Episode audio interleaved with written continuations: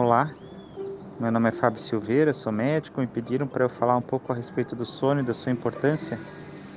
Bem, o sono, ele ah, a gente pode meio que definir ele como um estado de, de inconsciência e que a pessoa ela pode ser despertada, né? Seja ela por algum estímulo sensorial ou por algum qualquer outro estímulo apropriado que, que a pessoa tenha. Nós temos basicamente dois tipos diferentes de sono, que é o sono de ondas lentas, chamado, e o outro sono do tipo REM, R-E-M.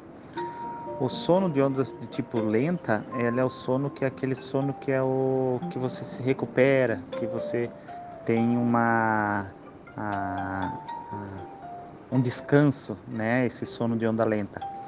Ele é a maior parte do nosso sono.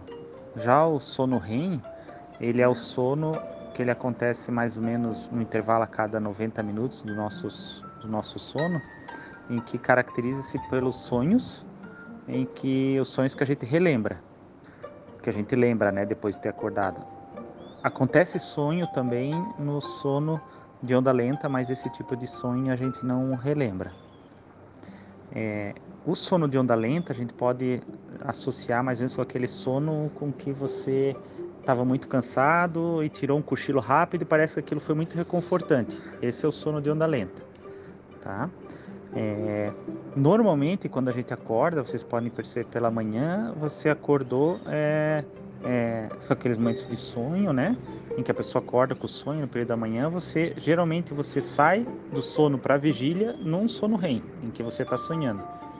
Se a pessoa está muito cansada, esse sono REM ele não acontece. O sono REM ele só passa a acontecer durante a noite depois de um bom período já é, desses sonos de onda lenta, né? É, a questão da importância do sono é que tanto o sono o REM quanto o sono de onda lenta ele é meio que importante para a gente é, fazer como se fosse um restart do sistema nervoso central, um reinício do sistema nervoso central.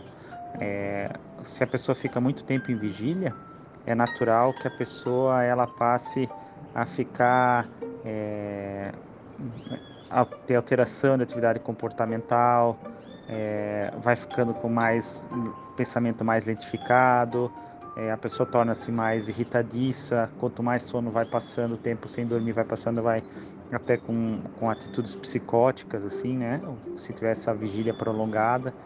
É, e sem contar também que durante o período de sono é, nós temos hum, a nossa pressão arterial cai, a frequência cardíaca cai, a dilatação dos vasos sanguíneos da pele, é, você tem é, uma, um relaxamento né, da, da, da musculatura, vai, você cai o metabolismo, você cai o gasto de energia do nosso corpo.